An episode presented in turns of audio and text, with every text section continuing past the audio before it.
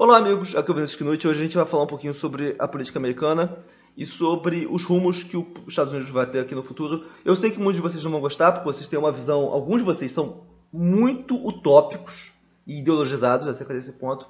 Eu, como um cara pragmático, eu, apesar de, de saber que vocês não vão gostar, eu gostaria que deixar aqui a minha opinião sobre esse assunto, uma vez que eu não tenho liberdade para expor isso em outros lugares que eu atuo.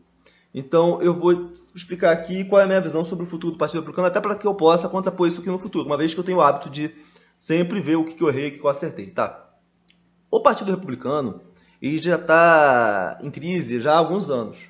Eu me lembro que em 2006 eu estava bem vivo e eu vi o Partido Republicano perder uma eleição que eu reparei, não, aqui acabou, isso aqui é um partido morto. Por quê? Na época o Partido Republicano tinha três principais forças dentro dele. A força econômica, o Chamber of Commerce, né, que é a galera do livre mercado, tinha a Religious Rights, que é o pessoal religioso, pró pró casamento tradicional e pró e contra é, e contra é, uso de drogas, contra é, aborto, essas coisas. E tinha também o terceiro lobby, que é o lobby neocon, pró-Israel, de defender guerras, né, como se elas fossem defender os interesses da segurança é, interna dos Estados Unidos. Tá? É, durante muito tempo, o debate político americano, o lobby neocon é, foi protagonista, principalmente por causa do 11 de setembro. O 11 de setembro fez com que é, a janela de Overton americana é, fosse muito, é, muito shift, né? fosse muito alterada, de modo aos americanos defenderem políticas mais belicistas em relação à política externa. Logo, em, o que, que eu reparei em 2006? Esse é um partido morto esse partido é, é, é, ele tem uma coalizão que não combina, não, insustentável. Por quê? É impossível você defender guerras no exterior, trilionárias, e ao mesmo tempo você defender, defender é, redução de déficit primário. É impossível. Logo, das duas umas, ou, ou o Partido Republicano ia perder uma perna ou outra. E se perdesse uma, uma das pernas, ia desperder viabilidade eleitoral.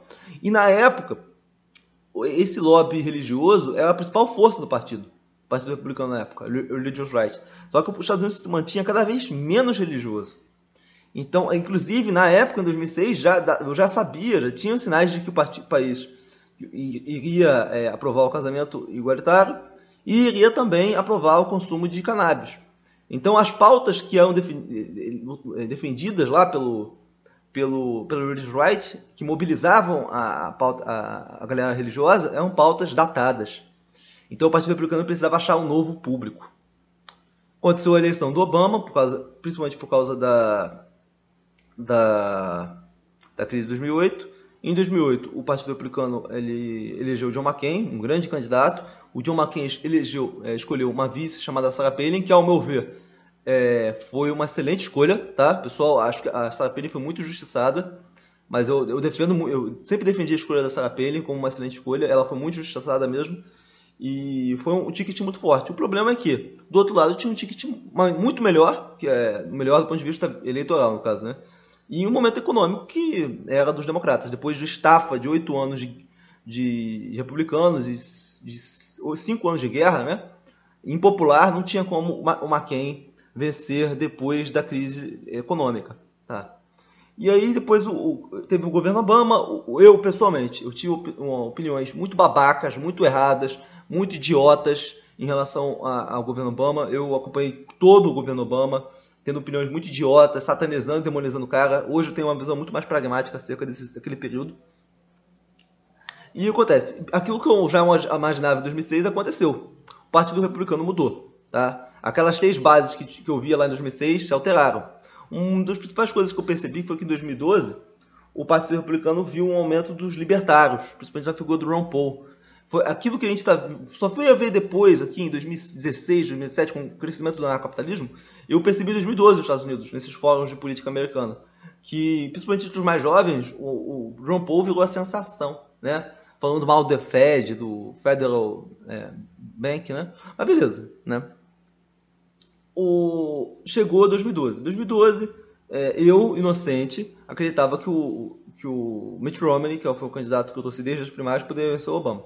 O problema é que muitas pessoas mais experientes falaram: olha, essa é uma eleição perdida, não tem o que fazer. Por quê? Nos Estados Unidos, a regra de incumbência é muito forte. O, o, o, incumbente só perde se ele for muito, muito, muito, muito, muito, muito ruim. E o Obama não é ruim, né? Então, mas eu acabei, apostei no, no Romney, né? Acompanhei a eleição inteira. Foi a maior derrota da minha vida. O dia seguinte aquilo ali foi uma porcaria. Mas então, Partido Republicano fez, em 2012, um, um, uma autópsia. Qual foi a autópsia do Partido Republicano em 2012? Precisamos de mais minorias. Nós perdemos para Obama porque o Obama levantou uma coalizão de diversos, a população branca americana está diminuindo muito, né? Nosso nosso voto branco ele é alto, mas não é alto o suficiente para vencer. Logo a gente precisa manter esse voto branco e conquistar o voto de minorias, principalmente de hispânicos que são em sua maioria católica, né? Então eles têm muito mais identificação com o Partido Republicano. Além disso, o que a Cotópia falava? esses países latinos geralmente eles vêm de países socialistas. Logo, eles vêm fugindo das políticas do Partido Democrata. Logo, eles têm maior identificação com o livre mercado e o empreendedorismo. Então, o Partido Republicano pegou aqueles conselhos da autópsia e enfiou naquele lugar. Né? É, com base naquilo, o Rupert Murdoch, o dono da Fox News, fez um encontro com o Sean Hannity e o Rush Limbaugh no qual eles falaram assim, olha, cansamos de perder pro, pro... Isso foi em 2012, depois da derrota pro Obama, do Mitt Romney. É, falaram assim, olha, cansamos de perder pro, pro Partido Democrata, a gente precisa voltar ao poder, mas para isso a gente precisa é, fazer reforma imigratória, tá? Só que o grande problema é que a base do partido é contra. Então eu preciso que vocês dois comecem a, a falar bem da reforma imigratória, tá? E aí foi exatamente isso que o Rush Limbaugh e o Sean Hannity fizeram. No dia seguinte à eleição, o Sean Hannity falou que estava evoluindo em relação ao assunto da imigração. Né? E o que acontece? O, o, o establishment do Partido Republicano elegeu o Marco Rubio como Republican Savior, né? como o cara que seria responsável por fazer uma legislação de, de, de como é que é o nome? De, de anistia contra os imigrantes anistia para os imigrantes ilegais que viviam nos Estados Unidos. Isso foi uma grande traição do que o Marco Rubio fez, porque ele, ele foi eleito em 2010 numa onda do Tea Party, justamente defendendo, sendo contra a anistia, né? A base do Partido Republicano do Tea Party é contra a anistia, né? Então o partido, o, o, e aí é preciso colocar em perspectiva que Partido Republicano ele é muito elitista, ele sempre teve essa, essa visão elitista, sempre foi o que eles chamam de country club, né? Partido Country Club, pessoal é, mais da fina nata. Se você pegar o, o, o, debate de 1980 do Bruce Pai com Reagan, os dois são a favor de fronteiras abertas. Por que, que eles são a favor de fronteiras abertas? Por quê? Porque para os empresários é, é muito interessante que venha os Estados Unidos sempre, sempre tenha mão de obra barata porque assim eles aumentam os lucros deles. Mas quem que é, que é prejudicado com essa política? O povo. Então, como nos Estados Unidos, quem manda no Partido Republicano é quem escreve o cheque, né? É, então foi sempre quem escreveu o cheque que mandava nos políticos, né? E o povo, mesmo não gostando das políticas, dos, do, do, desses políticos, votavam nele por outros motivos. Por exemplo, chegava lá o, o, o John McCain ou o Mitt Romney, falava assim: Você é a favor de anistia? Aí os dois falavam assim: Não, sou contra a anistia, tem que deportar. Aí chegava, o Mitt Romney defendeu a self-deportation, né? Aí, só que chegava lá no governo, quando, quando os políticos republicanos chegam no poder, caía o povo. Falava assim, não, agora a gente tem que fazer anistia porque realmente é o que tem que fazer. Porque é o que os donors, os, o pessoal que escreve o cheque, manda. Então sempre teve um, um, um, sentimento de muito. de muito. Não é me engano que eu gosto, de rancor entre a base do Partido Republicano e os seus políticos. Tá? E o que aconteceu foi que em 2016, eu, o, o Knut, pessoalmente, escolheu Marco Rubio, me arrependo amargamente, foi escolha errada. Eu entendo porque eu escolhi, mas foi uma escolha errada e o tempo mostrou isso, tá? É, se serve de desculpa, em 2016 o Marco Rubio ainda é um ser humano respeitável, tá? E em 2016, como vocês bem sabem, o Partido Republicano fez um shift da... Olha só, isso é interessante, porque os Estados Unidos é um partido... De... É. Os Estados Unidos, o americano médio, ele, ele é de centro-direita, né? E o Partido Republicano sempre esteve a centro-direita. O que acontece foi que o Partido Republicano em 2016 fez um shift para a centro, para a direita mesmo. Ou até alguns ou até dizem que é extrema direita. Por quê? Porque a primeira coisa que eu reparei em 2016, que eu frequentava o fórum do Reddit, né? E que eu reparei? eu reparei algumas coisas, tá? Primeiro que é, pessoas da supremacia branca que antes não eram toleradas no, nesse, nessas comunidades passaram a ser toleradas. Isso já me deixou bastante estranho, né? É, comentários é, preconceituosos é, e principalmente relacionados a memes, a piadas, passaram a fazer parte do lore lá da comunidade do Reddit, lá do Conservatives, né? E, mas a principal coisa que me incomodou foi que o, aquela no início, né, que os partidos republicanos sempre é, apoiou o Estado de Israel incondicionalmente, né? Eu comecei a ver isso ser é, começar a ser danificado. Comecei a ver bastantes críticas ao Estado de Israel é, e ao sionismo dentro do, do, do, do fórum dos republicanos.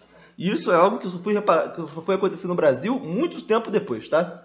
Então eu comecei a achar, caramba, o que está acontecendo? Está mudando. O partido que eu conheço, que eu sempre conheci lá desde 2006, né?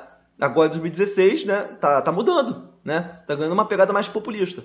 Então o, o Donald Trump, ele soube explorar uma uma verve muito interessante. Ele, ele foi um cara extremamente demagogo e populista, tá? Eu não vou aqui é, mentir. É, eu sempre gostei muito do Donald Trump como apresentador do Aprendiz. Eu gosto muito desse seriado, desse reality show.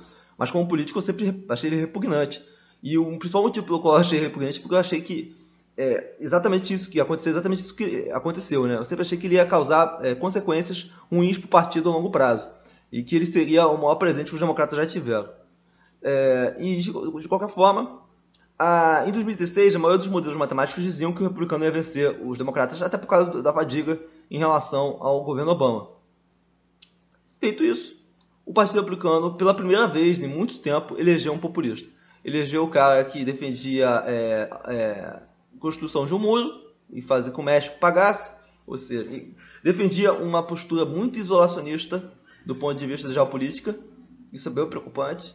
É, defendia é, uma visão é, de protecionismo e de é, e fomentou uma retórica anti-imigrante. Essa é a realidade, tá? É, tem alguma oportunidade que o Trump falou que é, o juiz que estava julgando ele num caso lá não poderia julgá-lo porque ele era latino, né? Porque ele era descendente, descendente de mexicanos. Mas o cara nasceu nos Estados Unidos, ele é americano. Entendeu? Isso é, se isso não é racismo, não sei o que é. Mas assim, o. É, aquele negócio. Imagina se ele tivesse falado assim: você não tem autoridade para me julgar porque você é negro, porque você é judeu. O que, que você acharia? Né? Mas então, mas o Donald Trump ele venceu a eleição porque ele soube né, se conectar com o zeitgeist da época de fato existiam milhões de americanos do flyover country, né, ali no meio oeste americano, em várias regiões rurais, que se sentiam completamente abandonadas pelos dois partidos americanos. E ele deu voz aos sentimentos que não vou dizer que são corretos, tá? mas que pelo menos são legítimos. Né? A população americana, é, bem parte dela que está sofrendo pelo processo de desindustrialização, eles se sentem é, relegados, uma vez que estão vendo imigrantes tomarem os empregos deles ou, ou, ou fazer os salários deles diminuírem, né? ao passo de que a, a, mecanização retira os empregos deles e leva para a China. Então, como eles se veem iner, inertes, inermes, né? É, e acabam tendo que ter um grito de indignação que estava tá lá na garganta e a retórica do Donald Trump, que é por vezes exagerada, soube representar essa galera. Por isso, muitas pessoas ficaram extremamente entusiasmadas. Entre elas, é, supremacistas brancos que nunca tiveram um, um, partido republicano, até 2016, um candidato que encampasse tantas pautas deles. Então, se você fosse entrar no Daily Stormer, que é o principal portal americano que ainda existe, né? É, eu entrava todo dia, tá? Você via lá teses de. Pô, o pessoal chamava o Trump de imperador, de Deus, né? Por quê? Porque ele falava exatamente o que eles queriam ouvir, né? Deport, é, é, build the wall, deport them all. Eu sempre soube que essa história de deportar 30 milhões de pessoas, do ponto de vista logístico, é impossível. Mas é um sonho delirante de uma direita xenófoba, que eu sempre acreditei que não existia. Sempre, na verdade, eu sempre soube que existia essa galera supremacista branca no Partido Republicano. É que eu fechava os olhos, né? A gente preferia não, não, não dar ouvido para isso antes. Mas eles tomaram o partido, essa é a realidade. Em 2016, o Donald Trump é, é eleito, tá? E, na, e foi tido, colocado uma narrativa como se fosse uma vitória do povo contra as elites, tá? E eu e muitas pessoas até, por exemplo, eu vi uma análise do Alexandre Borges falando que aquilo ali foi um, uma revolução popular, que é o início de uma nova era. Isso provou uma palhaçada, não. O início de uma nova era porcaria nenhuma. O Donald Trump foi o grito dos cisnes de uma população demografia, de uma, de uma uma parcela demográfica da população que está extremamente é, em decadência, que é um homem branco protestante. Mas, de qualquer forma, é, o Donald Trump ele foi eleito com grandes expectativas, principalmente de, retornar a, as indústrias para os Estados Unidos, né, indústrias que tinham ido para a China, e de construir o muro. Tá? Acontece que o governo Trump ele goza a economia americana nos últimos anos é, do governo Obama. O Obama ele pega uma economia bem ruim do, do Bush, por causa do crash de 2008, e vai melhorando sucessivamente, até que nos últimos anos do Obama a economia estava tá, tá melhor, e quando chega o, o, o, Trump, aí que melhora mesmo. Melhora mesmo, e, e até deu uma melhora tão absurda no, na Bolsa de Valores, que todo mundo até achou que tinha uma bolha, né? em que em algum momento ia ter uma correção. E, de fato, a correção aconteceu quando chegou o patógeno. É, o, o, Trump ele teve algumas políticas polêmicas em relação à saída do TPP e a saída do, de, de órgãos como o Unesco, como é, Tratado de Paris. Tudo isso aí vai é, ser melhor julgado pelo tempo. Eu, mas assim, o Trump ele teve um, um o pior momento do, do, do, mandato dele de popularidade foi quando teve aquele aquele aquele, aquele showzinho é, supremacista branco lá em Charlottesville, né? onde o David Duke, o ex-chefe, ex-wizard da KKK, né, ele chegou e falou que eles defendiam a, a missão Donald Trump. Então, é, vários, um, inclusive nesse dia, o, um, um, cara lá, né, da, dos supremacistas brancos, inclusive atropelou uma mulher e matou uma mulher lá da esquerda. E foi uma cagada o, o, o Inclusive foi nessa época aí que boa parte do gabinete, do, uma parte do gabinete do Trump saiu do governo, tentando que eles ficaram queimados. E que o Elon Musk, que era um entusiasta do Trump, decidiu sair de uma comissão que ele fazia parte no governo. É, e o Donald Trump teve, não teve uma boa reação a esse, a esse evento, uma vez que tinha sido um, um supremacista branco que havia matado uma mulher de esquerda, ele falou que existiam pessoas ruins dos dois lados. Né? E sim, eu até concordo que existiam pessoas ruins dos dois lados, mas foi uma pessoa que matou a outra. Né? Então você deveria. As pessoas achavam. A, a população, isso foi muito bem explorado pela imprensa, entendeu? Ou seja, é, a pessoa morre né, e a pessoa diz que ela era má. Olha só, que, que presidente insensível, né? A família, não sei, a gente pegava a família da mulher que morreu, não sei o que tal. Realmente é um cara que. Enfim, é, não se ajuda, para se, assim dizer. O Trump, ele. É, começou uma guerra fiscal com a China, que foi o, o é, sempre foi algo muito temerário do ponto de vista é, da, da política é, externa. Né? Muitas pessoas tinham muito medo dessa guerra fiscal que seria ruim para os negócios, como de fato foi. Mas, o, como uma guerra fiscal, uma trade war, que a gente chama, né? o lado vencedor é sempre aquele que depende mais, depende menos do outro, era natural que os Estados Unidos vencesse essa, essa guerra fiscal. Como os Estados Unidos de fato venceu. Né? No final de 2019, o final de 2019, é, o início de 2020, mais ou menos, no final de 2019, a China se comprometeu a comprar bens dos Estados Unidos para encerrar aquelas, aquela, aquelas é, ameaças do Trump. No plano internacional, também o Trump se focou em algo que o Obama. Caramba, é porque é, hoje parece uma cagada. O, o, Obama tinha feito um acordo com o Irã. O Trump, é, unilateralmente, é, saiu desse acordo é, e e aqui eu realmente eu não consigo ver é, nenhuma vantagem dele ter feito isso, porque por mais que o é, eu, eu sei que foi por causa dos sauditas, né? Mas assim, o, os Estados Unidos em 2016 para hoje, é, a, hoje o Irã ele, ele, está muito mais forte em várias guerras civis, em várias proxy wars do que estava antes. O Trump ele teve uma política isolacionista, ele, ele saiu do Afeganistão, ele tirou tropas do Oriente Médio e esse vácuo de poder foi ocupado pelo pelos iranianos e pelos seus proxies. Né? No plano de vista, a, a, o Estado Islâmico ele, ele foi praticamente dizimado durante o governo Trump, mas muito por, não por causa dos soldados americanos, e sim por causa da intervenção russa e curda é, na, na Síria. Né? Então o Trump ele sempre arrogou para si uma, uma, um crédito sobre coisas que não tenha sido ele que fez. Ele é, é assim mesmo. Até o livro que ele fez lá, The Art of the Deal, não foi ele que escreveu. Né? É, mas de qualquer forma, ele também, ele, o Obama, ele sempre acreditou que fazer um acordo com Kim Jong-un não seria proveitoso porque eles não sabiam fazer acordos, eles não confiavam no, na, na Coreia, do, Coreia do Norte. O, o, Trump tentou, pelo menos, fazer um acordo com eles. Conseguiu nuclearizar? Não. É, mas pelo menos iniciou uma conversa com eles, né? que é a mesma coisa que nada. Não houve nenhum avanço prático em relação ao plano de desnuclearização da Coreia do Norte. E, inclusive, o Trump chegou até a conversar com o Kim Jong-un sobre as bases americanas na Coreia do Sul. Coisa que eu, eu, aqui, eu aposto a minha bunda como o comando militar dos Estados Unidos jamais deixaria isso acontecer. Jamais deixaria os militares é, americanos tirar as bases da Coreia do Sul. Jamais. Ainda mais tendo em vista o, a China, né? Mas, de qualquer forma, é, o Trump não conseguiu fazer o acordo que ele queria lá no, no, na Coreia do Sul, na Coreia do Norte.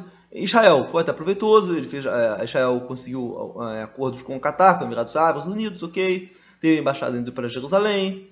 Então, é, e também em 2018, a 2019, a economia americana estava bombando. Então, tudo indicava que é um, um, um período muito bom para os Estados Unidos.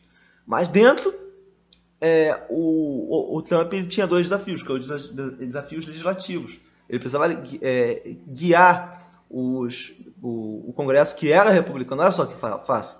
Ele tinha um Senado e um, uma Câmara republicana para fazer as reformas que ele queria. Né? A primeira coisa que ele fez foi o corte de impostos. Né? É, desde 2008, os irmãos Koch e outros bilionários americanos, Sheldon Adelson e tantos outros aí, cara, que financiam e dão bilhões e bilhões durante décadas do Partido Republicano, eles queriam um corte de impostos que fosse fazer todas as doações que eles fizeram até então valer a pena. E eles conseguiram, amigos. Os Estados Unidos aprovou um corte de impostos é, logo no início do governo Trump, em 2017, que era temporário para os pobres, mas permanente para os ricos. Né? Logo, todo mundo ficou feliz, todos os americanos ganharam dinheiro com corte de imposto. O déficit, que era um problema no governo no Obama, que todo mundo falava, meu Deus, o déficit está fora do controle, o Obama quer destruir a América. No governo Trump, o déficit explodiu de forma absurda, foi para 1 trilhão logo em 2017, 2 trilhões depois, é, saiu completamente do controle é, e ninguém mais fala mal do, mais de déficit, né? E é isso, né? Os Estados Unidos tornou um país extremamente mais deficitário com o Trump. Mas pelo menos com aquela ilusão de crescimento. E evidentemente esse corte de imposto aumentou a economia, né? É, melhorou a economia. Uma outra coisa que a gente tem que mensurar é que o Donald Trump cumpriu a promessa dele de indicar conservadores para a Suprema Corte. Isso aqui ele é extremamente. É, a gente tem que dar loas a ele. Ele realmente cumpriu a promessa dele, de indicar conservadores. E, e, aqui, quando eu digo conservadores, é conservadores da pesada, né? E conservadores que não foram muito é, gratos quando tiveram que jogar aquela questão da, entre aspas, fraude contra ele. Mas beleza. O, outra coisa que a gente tem que falar sobre o governo Trump é a questão do Obamacare o Trump ele prometeu que ia replace and repeal the Obamacare. Né? Amigos, eu estou falando tudo isso de cabeça, tá? Então, se eu tiver errado alguma coisa, por favor, corrijam. Né? Ele queria re, re, re, replace, é, substituir e repeal é repelir o Obamacare. É, substituir e repelir o Obamacare com alguma coisa melhor. Boa parte dos americanos que votaram no Trump, pobres, brancos, né?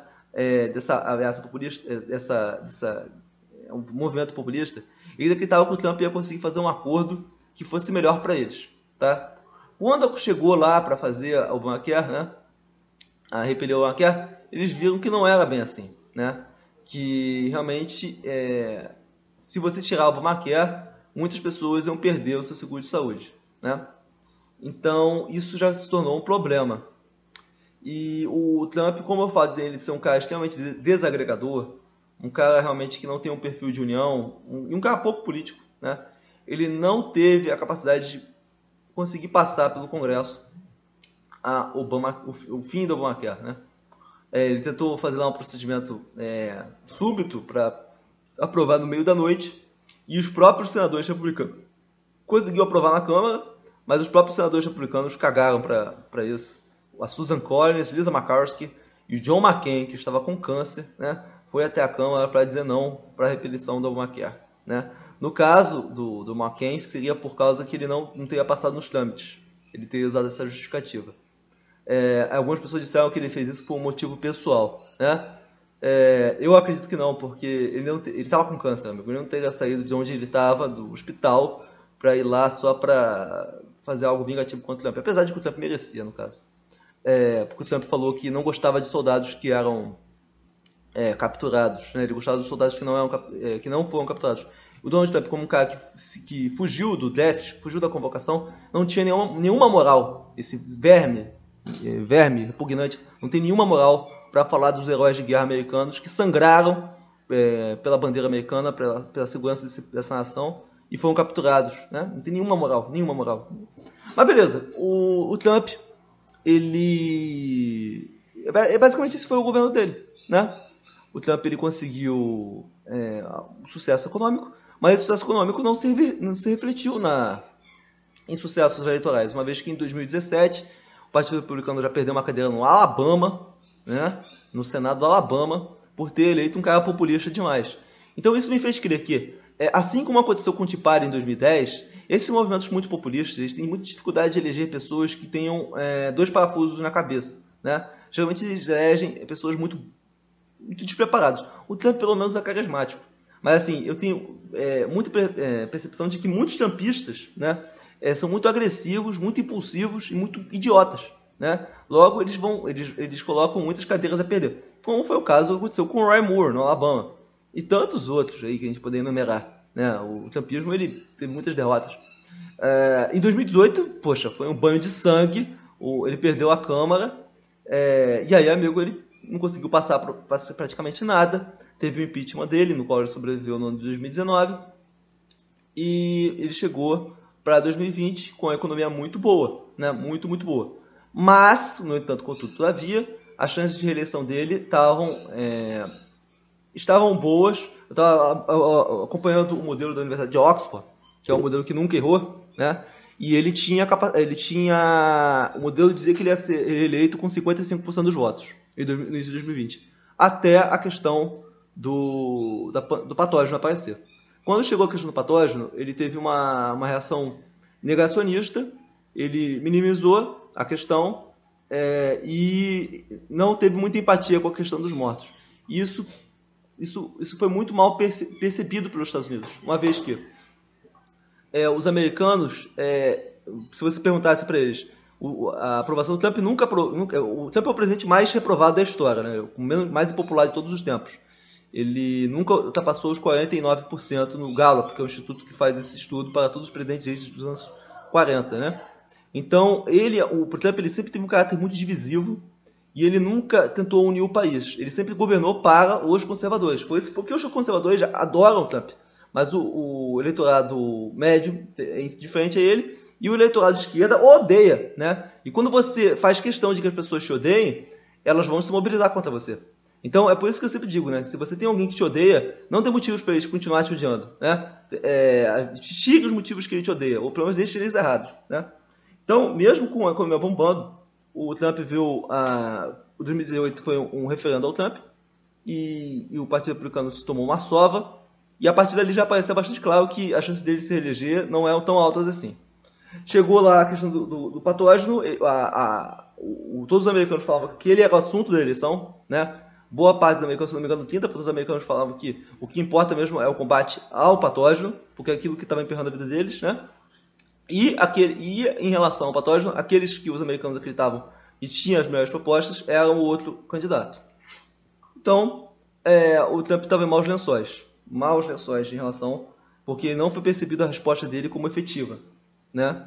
Ele também entrou nessa onda aí de hidroxicloroquina, enfim. É, e ele sofreu, o Trump, ele, ele foi um presente para o Partido Democrata, por quê? O Partido Democrata tem várias divisões, né? E dentre essas divisões, é, tem lá os, os, Existe uma diferença entre liberal e esquerdista, tá? Mas hoje no Partido Democrata tem liberals, né, que são, é, dar um exemplo, o Biden é um liberal. E um leftist, que é um esquerdista, é o Bernie Sanders, tá? É, só que o, o, que eu vejo que a, a mídia conservadora americana, é, não brasileira no caso, né? Não consegue entender é que os esquerdistas são minoria da minoria no Partido Republicano. Eles só fazem barulho, tá? É, as pautas deles não avançam no Congresso, tá? E assim, vamos falar a verdade que a Obamacare foi uma pauta leftist que o Obama avançou. Mas, tirando essa, eu não me lembro de um grande é, achievement democrata que tenha sido para essa galera. Então, vamos lá. O Partido Democrata tem várias facções, ele estava muito dividido. E tinha aquele negócio, perdemos pro, pro, pro Trump em 2016 e agora, agora. Só que o Trump ele foi um presente para os democratas. Por quê? Porque o ódio ao Trump uniu os democratas. Então ele falou assim: não, a gente sabe que vencer um presidente incumbente é muito difícil. Então o que, que, que os democratas fizeram? Vamos eleger o cara, aqui para as nossas primárias, que tem maior chance de vencer ele nas pesquisas. E o que, que as pesquisas apontavam? Que o mais. É, o, cara, o cara que conseguia vencer o Trump nas pesquisas era o Biden, né? Então eu falo assim, poxa, o Biden tá velho, ele não tem chance de se reeleger, então vamos todo mundo se aglomerar em volta dele. Vamos deixar nossas diferenças de lado e vamos lutar é, pela nossa democracia, tirando o Trump do poder. Foi isso que o Partido Democrata fez. Deixar as diferenças de lado e, pelo ódio ao Trump, que é muito fumegante, é, foram com o Biden. O Biden, que é um cara que tem um perfil de, de, é, de agregador, né? Foi lá e, e concorreu contra o Trump. É, venceu, evidentemente é, se não me engano, foi por 7 milhões de votos, foram 81 milhões de votos contra é, 74, 70, quase 75 milhões de votos do Trump, né? Então, chegou no dia da eleição, o Trump tomou uma sova, né? Que já era esperada por muita gente. Inclusive eu, eu vou, eu vou confessar uma canalice que eu fiz, né? É, eu já sabia que o Trump ia perder, mas muito tempo. Muitas pessoas que eu conhecia já sabiam. Então, o que, que eu fui? Eu fui no Twitter, cara. Eu falei assim, não, o Trump vai vencer com certeza eu aposto minha bunda que o Trump vai vencer, tal. E no dia da eleição, eu tava vendo tanta gente cega, tanta gente fanática, tanta gente retardada, achando realmente, realmente achava que o Trump ia vencer. Apesar das pesquisas, apesar dos modelos matemáticos, né? O pessoal tava realmente fanatizado, totalmente alienado mesmo da realidade. E queriam acreditar mesmo que o Trump ia vencer aquela eleição. E aí, sabe o que eu fiz? Eu coloquei lá um site de apostas no meu Twitter e falou assim: entrem aqui e apostem no Trump, que o Trump tá dando 6 para 1, né? E, e, teve gente que apostou, amigos, perdeu 100 reais. Tem um amigo meu aí que perdeu mil reais apostando no Trump. Por minha causa. Né? Mas, ó, evidentemente, também tem um amigo meu que, por minha causa, apostou no Biden. Esse, esse ganhou dinheiro. Tá? Mas, de qualquer forma, o, o, o, qual é a lição que a gente tira disso tudo? A democracia americana está em crise. Tá? E, e por que pareça esses babacas retardados acreditam que está em crise agora, agora que chegou a crise da democracia americana, porque o Trump perdeu, né? É, ou seja, a democracia funciona quando você está ganhando, quando você perde, ela entra em crise, né? Não, são só algumas famílias que realmente governam os Estados Unidos. Se a gente for avaliar a política americana, ela funciona de determinada forma, de que são determinados lobbies que dominam a agenda dos partidos, e não a, vontade popular em si.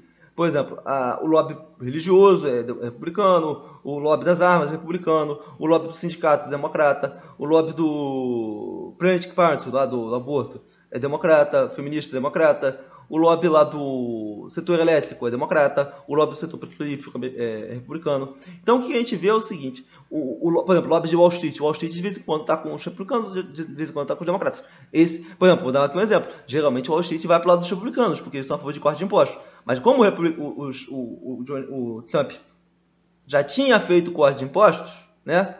E o, Donald Trump ele, ele é tido como perigoso do ponto de vista da política externa, é, poderia prejudicar eles. Então, o que, que o Wall Street fez? Né? Apostou no Biden. Né? E tem um texto do Financial, Financial Times no qual eles explicam por que, que o Wall Street apoiou o Biden. Né? Não só o Wall Street, mas, por exemplo, sempre num país, vou explicar um negócio para vocês, né? É, democracia é o que, cara? É um conjunto de, de lobbies que são concorrentes, né? Não é o, o povo que escolhe, são vários lobbies que, que usam o povo, instrumentalizam o povo para fazer suas políticas. Por exemplo, por isso que a gente diz que os Estados Unidos não é uma democracia. Você vota, né?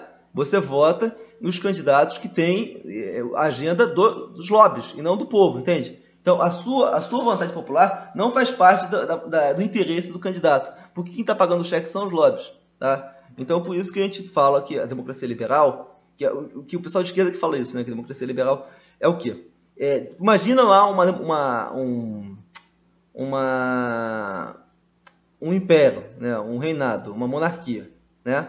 Dentro dessa monarquia, a estrutura de poder ela não se mantém só pela força, né? Ela, tem, ela precisa ser capitalizada de acordo com a legislação religiosa, com a legislação de vários outros elementos culturais e até de outra estrutura econômica, né?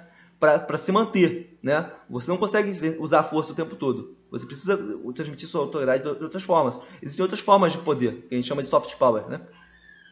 Então, mesmo numa, numa monarquia absolutista, você vê que existem vários lobbies, né? vários amigos do rei. Quem que são os amigos do rei que fazem parte da corte dos reis, dos nobres? geralmente são pessoas ligadas a setores econômicos, como burguesia, nobreza, geralmente são pessoas ligadas a, a determinados comércios exteriores, são importadoras, outros são é, agricultores e que querem é, é, extrair favores econômicos do rei. Né? Então, é, o que acontece numa monarquia é o seguinte: quando o rei começa a, ir contra, isso é uma monarquia absolutista, ir contra o interesse dessa galera, de, desse, desse é, entourage dele, o que acontece? Os caras começam a conspirar um, uma, uma e colocar um, um, sucessor, um parente dele, que tenha esses é, interesses que eles têm. Então, mesmo dentro de uma monarquia, é, o próprio mercado, a própria estrutura, né, consegue meios para conseguir fazer os seus interesses se valerem. Isso é uma monarquia absolutista. Só que isso é muito custoso,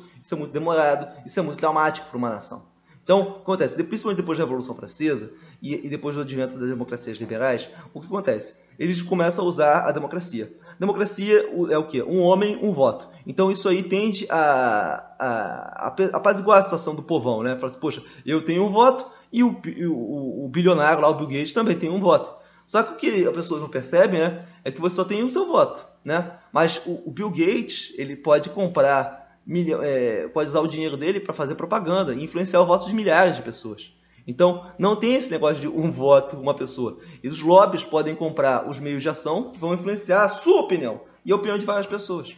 Então, é, o, o, que a gente chama de gado é o cara que realmente acredita, ah, esquerda versus direita, não sei o que e tal. De fato, existe esquerda, existe direita né? Mas a sua participação nisso é muito limitada, a não ser quando entra um governo populista.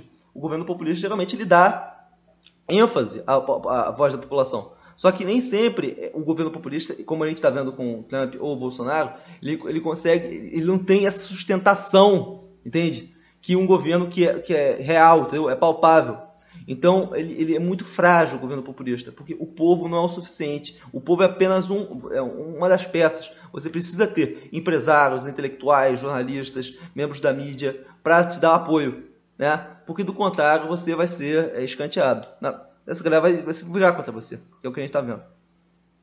O, o, que acontece é o seguinte: é, do, depois da Revolução Industrial, o, os lobbies eles se dão de determinada forma, né? O, de, de, de, até determinado momento, quem mandava de fato nos governos era a igreja. É, a gente poderia dizer que até a Idade Média, né? até 1400 e alguma coisa, a igreja que mandava e, o, os reis tinham que obedecer os, os papas, né? o poder secular né? era obediente. A partir de determinado momento, com, a, com o advento do, dos Estados Nacionais e até da, da Reforma Protestante, acontece que o, os governos, os, os, os, os, as monarquias passam a obedecer às aquelas burguesias recrescentes que estavam ganhando por força, né? As burguesias, né? Então, a partir do momento da, da, da, da como é, é o nome da eh, Revolução Francesa e da democracia, do advento democrático, o que acontece? O, o, primeiro são os industriais que conseguem impor sua força através da democracia, então eles podem influenciar as eleições, né? No segundo, mas isso dura muito pouco tempo. O quem manda de fato, o primeiro lobby a conseguir mandar mesmo, é os bancos. Os bancos dominaram a política durante muito tempo. Muito, muito tempo. E agora o que a gente está vendo é que é, eles estão perdendo força para a questão das big techs. As empresas, como a gente chama, é, é, é GAFA, como é que fala? Google, Apple, Facebook e Amazon. São é, as empresas que hoje estão ganhando advento e estão conseguindo influenciar a, a questão do, do governo. Então o que acontece é o seguinte: quando um lobby ganha muita força, a ponto de influenciar o governo e a ponto de não ser regulado pelo governo, quem manda de fato no governo é esse lobby. É, por exemplo, que o candidato dos bancos, durante muito tempo, sempre venceu, né? Porque os bancos que mandavam no governo, e não o governo que mandava nos bancos. Né? É o que acontece é que, a partir desse momento do choque que a gente está vivendo, são as big techs que vão influenciar a forma como são eleitos os presidentes, e são eles. E é por isso que o governo não vai é, censurar os abusos das big techs, né? São as big techs que vão mandar no governo. Então, né? Porque boa parte dos, dos políticos que são eleitos tem rabo preso com os big techs. Então, esse é um processo natural, ao meu ver. Não adianta correr contra isso.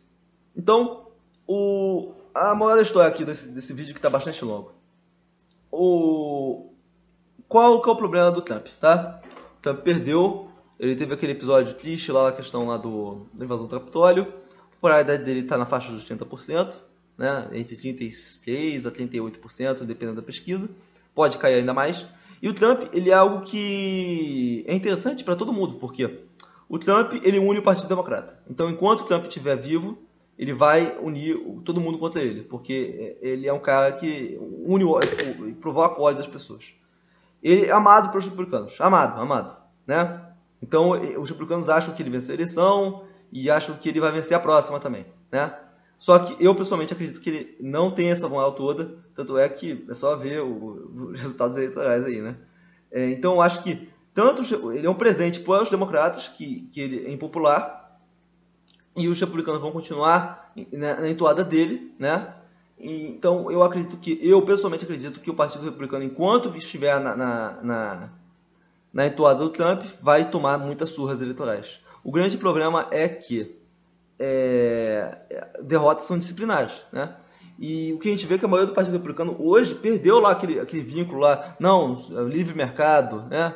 É, a favor de imigração, é, a favor de guerras, né? Hoje não. Hoje o Partido Republicano ele, ele é trampista. O Partido Republicano ele quer é, é, queremos uma trade war se for necessário, protecionismo se for America First, queremos é, construir o um muro, a gente quer é, é, a gente não se importa mais com esse negócio de déficits, a gente é, não, não quer mais negócio de guerra. O Partido Republicano mudou, mudou. Agora esse é o novo Partido Republicano. Agora tem que ver a viabilidade eleitoral desse partido, né? E eu acredito que o Partido Republicano agora é refém de uma coisa, que é do, do sucesso ou do fracasso do governo Biden. Se o governo Biden conseguir de fato vacinar todo mundo e colocar o, o, o, o país em normalidade até o final do ano de 2021, eu posso aqui decretar que o Biden vai ser incensado como o maior presidente de todos os tempos, né? E a chance dos republicanos voltarem ao poder é, é, quase nula, tá? Durante os próximos quatro anos. Então, é, o, o que eu posso prever é o seguinte: é, o Partido Republicano ele só vai voltar né, ao poder quando o Partido Democrata estiver estafado, estiver impopular. Isso pode acontecer por quê? É, existe um evento que pode ocasionar um problema no Partido Democrata. O Partido Democrata hoje está unido contra o Trump. Mas a partir do momento que existe, existe aquela rusga no Partido Democrata entre os liberals e os leftists, né? Na eventualidade de haver um, uma, um conflito militar com a China, ou com alguma outra potência, amigos, não pense duas vezes. O Partido Democrata hoje ele é mais belicista que o Partido Republicano. O Biden ele vai pensar, em, até porque é do interesse lá do lobby que, que colocou lá, né? É, ele vai, o lobby financeiro, ele não é totalmente contra a guerra no atual momento. Então ele vai iniciar uma guerra e a parte esquerdista vai abandonar ele. Então eu vejo que na eventualidade de um conflito externo, o, o governo Biden vai, vai entrar em desagregação total. Desagregação total. É, a, a, é, mas isso é só uma eventualidade, que a gente não está falando que vai ter uma guerra nos próximos anos. Né? O, outra coisa que a gente pode falar é o fato da Covid não, não ser vencida. Né? Nessa, nesse caso, o, o Partido Republicano tem uma grande sorte né? de poder voltar nos próximos. Aí volta daqui a dois anos, próximas eleições e já vence o Senado de volta, já vence a Câmara. Né? Agora, o que eu acho é o seguinte: essas últimas derrotas do Trump, e principalmente a invasão no Capitólio, nasceu uma chama para a divisão do Partido Republicano. É, boa parte de políticos do establishment que sentem nojo do Trump e que querem impeachmentá-lo, e eu acredito que, que, o Trump não vai sofrer impeachment, essa é a minha opinião, tá? É, até porque ele não precisa sofrer impeachment. Ele pode concorrer à eleição de 2024 porque ele não vai ganhar, essa é a minha opinião, tá? Ele vai estar super velho, né? É, e, e eu acho que ele não ganha mais, essa é a minha opinião, tá? É, então não tem por que tirar os, os, direitos políticos de um cara que está do zumbi. E outra coisa, o Partido Democrata ele, ele, ele precisa do Trump, porque o Trump é impopular para eles. Então o, o Trump mobiliza a base democrata. Então, como a gente pode concluir isso aqui, o que, que eu visualizo é o seguinte: o Partido Republicano vai ter uma guerra civil entre as alas mais moderadas e a ala é, mais tampista. E eu declaro que em 2024 o candidato que vai vencer as primárias provavelmente nem vai ser o Trump, vai ser outra pessoa, mas com certeza vai ser alguém que defende o, a bandeira trumpista, né? E eu acredito que esse cara vai ser derrotado. Os democratas tendem a vencer a eleição de 2024. Infelizmente, né? Porque o Partido Republicano tem as melhores ideias, ou pelo menos tinha. Então, ah, aproveitando que o vídeo já está longo, eu gostaria de é, falar algo interessante sobre o conceito de base democrática. É o conceito que a maioria das pessoas que é, falam sobre política simplesmente despreza ou finge que não existe, né? Então, base democrática é o seguinte: é, quanto maior for a base de uma democracia, são maior, maior o número de agentes e lobbies que um governante tem para negociar.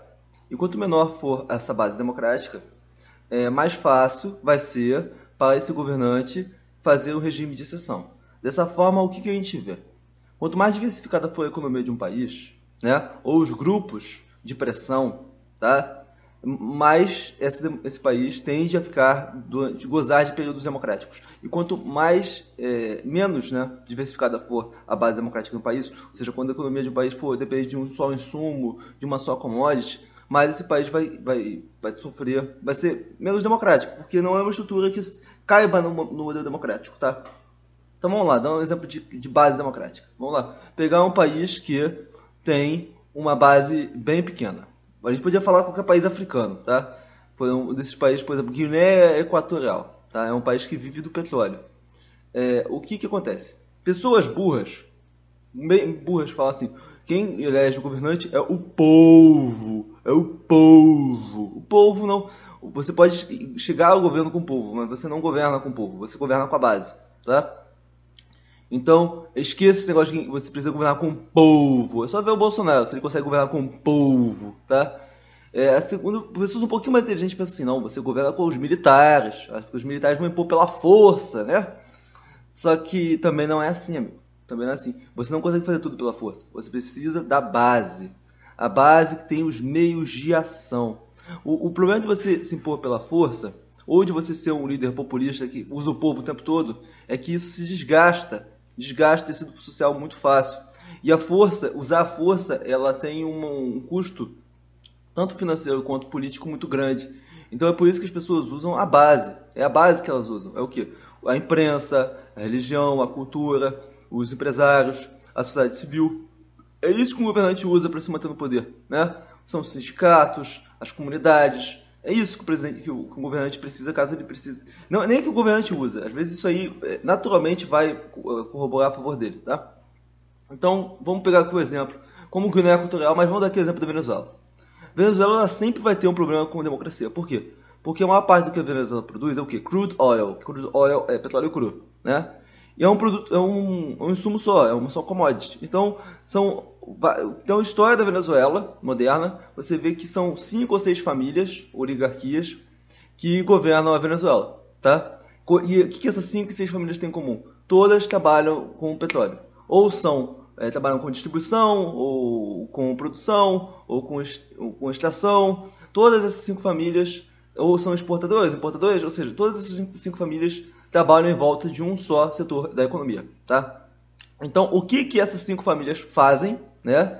Elas se unem num conglomerado oligárquico e elas mandam no país. Como? Financiando a campanha dos políticos, fazendo pressão sobre os políticos. Então, por mais que haja uma eleições, que haja democracia, o quem manda de fato nos políticos é quem paga o chefe, ou seja, esse lobby, que no caso da Venezuela é um lobby só, que é o lobby petrolífero. Né? Então, o, a Venezuela nunca teve uma democracia de fato, porque o povo é apenas um desses agentes e por isso que o povo é, ficou tão, se sentiu tão desprestigiado, desprestigiado no, no, nos últimos 20 anos da Venezuela, nos últimos 30 anos, para falar a verdade. Porque eles sabiam que o governo governava para eles, o governo governava para essa oligarquia. Então, quando chegou o Hugo Chávez, ele chegou e falou assim: vou bater de frente com essa oligarquia. Então, o, em países. O, por que, que o Hugo Chávez conseguiu fazer isso na Venezuela? e não conseguiu fazer e o Lula não conseguiria ter feito isso nem se quisesse no Brasil. Por quê? Porque a base do Brasil é muito grande. O Brasil é um país muito diverso. O Brasil tem indústria, o Brasil tem campo, o Brasil tem sociedade civil, o Brasil tem diversidade étnica. O Brasil é muito difícil fazer uma ditadura no Brasil que dê certo, tá? Os militares estão aí para dar prova, né? Já na Venezuela não. Você só precisa controlar um setor da economia. Então vamos lá. O que, que o Hugo Chávez fez? ele avançou sobre esse setor da economia. E aí acontece, quando você só tem um setor da economia, você tem um grande problema que é ou esse setor vai manipular o governo ou você manipula esse setor. Das duas uma, não tem conversa, tá? Essa é a realidade de países assim, né? Então, o que aconteceu foi quando o Hugo Chávez chegou no poder, ele quis dominar esse setor e conseguiu. E a partir quando o governo ele assume o controle do setor mais poderoso da economia, então o que acontece? Esse, é, esse governo já é um governo autocrático. Por quê? Porque se, hoje você vê quem que, que comanda a PDVSA são todos os funcionários militares do, da, venezuelanos, né? das forças venezuelanas. Então não existe outro setor da economia na Venezuela que possa mobilizar é, base para derrubar o Maduro. Não existe.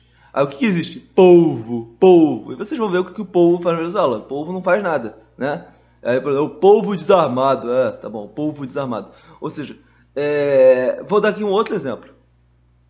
Cuba. Qual, qual é o setor econômico de Cuba que mais dá recurso? É o turístico. Quem governa o setor turístico de Cuba são os militares, né? Ou seja, isso que eu estou falando, isso é tão é, óbvio que todos os militares fazem, todos os ditadores do mundo têm noção disso. Um exemplo disso que a gente pode falar é a Rússia. A Rússia é um dos países onde é, isso aconteceu de forma mais clara. Né? Existia o, antes o Politburo soviético, do partido, do Politburo, e eles governavam a economia do mercado negro. Né? Tinha o mercado é, regulado soviético e tinha o mercado negro. E quem governava o mercado negro também eram os membros do Politburo soviético. Tá? Isso aconteceu em outros países também, como na Coreia do Norte. E aí, quando teve a abertura para o país, com o final da Glasnost, Perestroika, o final do regime soviético, houveram as privatizações. Quem, comp quem que comprou as privatizações? Quem que foram os grandes, é, os grandes acionistas que saíram por cima na Rússia?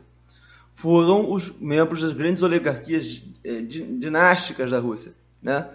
cerca de 7 bilionários russos né, compraram todo o setor de petróleo e gás e ouro que existe na Rússia. A Rússia, assim como o Brasil, é um país que tem muito petróleo, muito ouro e muita, muito, muito gás. Então, esses 7 bilionários compraram tudo que tinha para ser comprado, né? E eles passaram a ser os de facto é, é, governantes do país. E como tinha um problema na Rússia, com o Boris Yeltsin estava isso aí está muito tipificado no, no, filme Citizen K, né? Conta bastante essa história.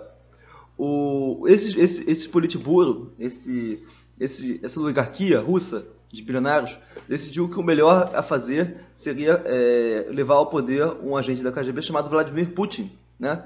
Porque ele seria mais apto. Eles mesmos escolheram ele, tá? Foi próximo, os próprios oligarcas que é, escolheram o Vladimir Putin para que ele chefiasse a Rússia. Para você ver o nível do poder dos oligarcas russos. Né? Eles escolheram ele é, porque eles tinham, porque eles eram muito poderosos. E quando você tem uma economia que só tem uma, uma, um setor predominante, esse setor predominante toma conta do governo. É assim que acontece. E esse setor dominante na Rússia, que é o setor de petróleo e gás, apontou o Vladimir Putin. Quando o Vladimir Putin chegou no poder, ele se viu numa situação, né? Ou eu tomo o poder de fato, ou eu vou ser substituído assim que eu passar a não obedecer às ordens dessas oligarquias. Então o que o Vladimir Putin fez? De forma bastante inteligente, de forma bastante meticulosa, de forma bastante fria e calculista, Vladimir Putin é, matou, expulsou ou prendeu todos os oligarcas russos é, poderosos do setor de petróleo gás. Ele fez uma reunião né, com todos os sete e falou assim, olha, vocês vão continuar ganhando dinheiro aqui na Rússia, tá? Mas não se metam em política. E aí o que acontece? Ele foi lá, prendeu, matou ou é, perseguiu todos os oligarcas russos e mostrou quem que manda lá.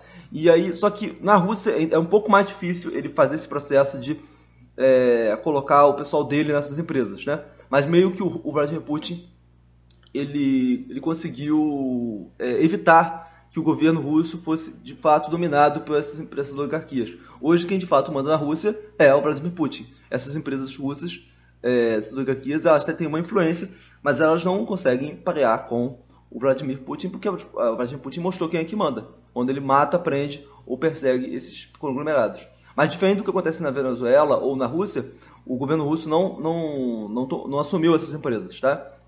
Então, quando a gente vai falar sobre isso, a gente tem que ter, em conta é, por que, que no Brasil é, é muito difícil você fazer uma, uma ditadura. Porque no Brasil existe um setor, um setor civil muito diversificado. É, nosso, a gente tem uma indústria, tem a Fiesp, que tem um lobby, um, um lobby diferente do, da galera do, da, da, do lobby financeiro.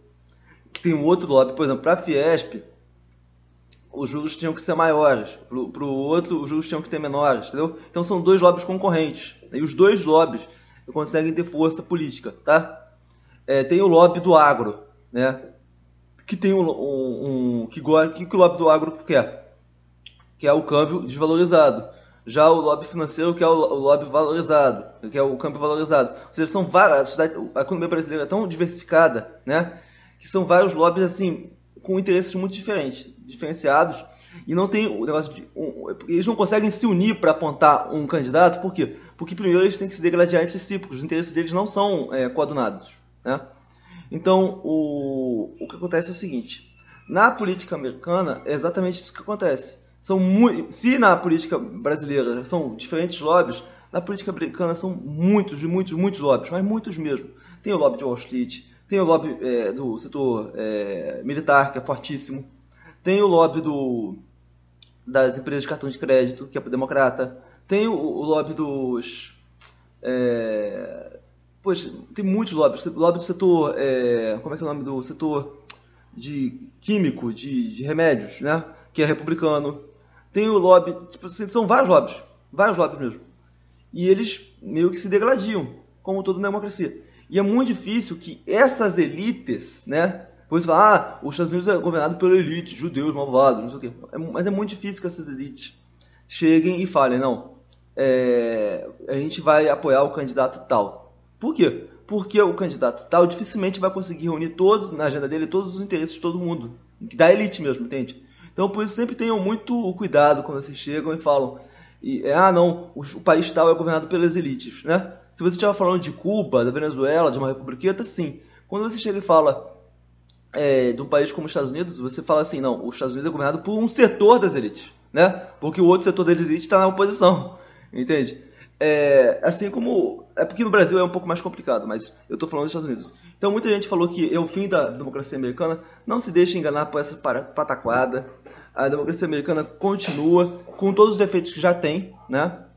Pelo fato, por exemplo, de ter é, bilionários que podem influenciar a, a política americana de forma é, desproporcional. Isso é um perigo para a política americana, mas o, já existem leis que tentam mitigar isso aí, reformas, é, reformas é, eleitorais, para tentar di, diminuir o impacto dos. Tem a questão dos super PACs, né, que infelizmente dão muita vazão para as pessoas que têm dinheiro, isso é preocupante. Mas de qualquer forma, o que a gente vê é que é, a doação de dinheiro para campanhas americanas, ela não é. Não, já perdeu força. Se você for pegar quanto que o, o, Trump ganhou em doações, ele ganhou 300 bilhões. 300 bilhões? Foi coisa assim, 300 bilhões de dólares. Né? Enquanto que o Biden foi um 300, 650 bilhões. Ah, ou seja, a maioria, teve muita gente que doou para o Trump em 2016 que doou para o Biden. Por que isso aconteceu? Segundo o Financial Times, foi porque o mercado achava que o Biden seria melhor para a economia nesse momento. Mas é, também, né, segundo essa reportagem da Financial Times, eles já acreditavam que o Trump já tinha dado um corte de impostos e que não oferecia mais nenhuma vantagem para eles, nenhuma vantagem do ponto de vista legislativo, uma vez que já estava desgastado do ponto de vista legislativo, não ia conseguir aprovar mais nada, e que o Biden, sim, com uma Câmara e um Senado, tinha chance de aprovar alguma coisa para eles. Né? Então, outra coisa que os, o lobby financeiro pensou é o seguinte: o Trump já está muito queimado com a população. Então, eh, o, o, Biden seria um sopro novo, né? É, o que mais que eles pensaram? Ah, também tinha muita preocupação em relação à China, tá? É, durante os anos Trump, a gente viu um avanço da China no mundo inteiro, né? Não só um avanço da China, mas também um avanço do Irã e dos inimigos da América, né? Então, existia também essa pressão de tentar conter. Inclusive, esse maior perigo né, do governo Biden é haver um conflito é, entre Estados Unidos e China, né?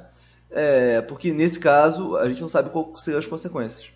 De qualquer forma, o, o, eu acho que seria tímido a gente chegar e falar em fim da democracia americana ou crise da democracia americana. De fato, existe uma parte da parcela da população americana que se encontra é, em descrédito, mas porque perdeu a eleição.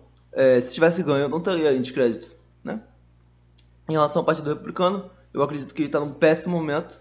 Eu acredito que a gente vai ver uma guerra civil nesse partido. Eu acredito que a gente vai ver anos muito difíceis. Uma coisa é você brigar é, entre as facções do partido, você vê brigas entre as facções do partido, enquanto ele ainda está no poder. Outra coisa é quando o partido está é, fora do poder. que não tem nada para negociar. Então ali é knife fight, é cat fight, é briga de faca, briga de gato no escuro. Então, é, bem ou mal, eu acredito que a gente vai ver anos muito ruins para o Partido Republicano, infelizmente, né? Mas, é, eu acredito que o fantasma do Trump vai continuar perdoando durante muito tempo. Em relação à, à América, eu acredito que esses movimentos, que o trumpismo não vai acabar. Eu acredito que essa franja que foi tirada do pântano, né? Esse monstro, vai continuar solto, né? E agora o Partido Republicano vai ter que lidar com isso aí, né? Todas as eleições vão ter que lidar com. Eu até acredito que o movimento natural do Partido Republicano é o seguinte: é, é o Partido Republicano é, se divide em duas alas, né? Uma ala fica cada vez mais moderada para contrastar com a ala trampista cada vez mais radical. É, tipo assim, que nesse, nesse, nessa eventualidade o Partido Republicano se, se ficaria cada vez mais dividido, né? Mas o grande problema dessa teoria é que a maior parte do Partido Republicano hoje já está com o Trump. Então eu não sei como que o que, é, por exemplo, é, o Partido Republicano eu acho que o establishment tem muita condição de vencer os Partido Republicanos em primárias, né? Porque eles são muito mais organizados que os tampistas, né? E os tampistas eu tenho muita dificuldade de acreditar que eles vão conseguir bons candidatos. Então, é, esse, esse é o ponto. Eu acredito que o, a, os, o establishment do partido vai vencer a longo prazo, porque tem uma, uma vez que eu estava lendo um texto, né? Que é um livro, não, um texto não, é um livro sobre a Revolução Francesa, né? E é um período do, do, histórico lá em que os revolucionários estão entrando no mosteiro para matar os padres. E aí tem um padre velho e um padre novo, que eles estão se abrigando numa casa na montanha, né? Fugindo da perseguição que os revolucionários estão querendo entrar no mosteiro. E aí o padre novo chega e fala pro, pro velho: Você está com medo? Aí o padre velho chega e fala assim: Não, eu já estava aqui antes deles chegarem e eu vou continuar aqui depois que eles forem embora. Então é assim que você que o establishment do partido lida, vai lidar com os revolucionários tampistas, né? É, eles já sabem o que, que vai acontecer. Então é isso aí, amigos. Esse foi mais um vídeo de beta.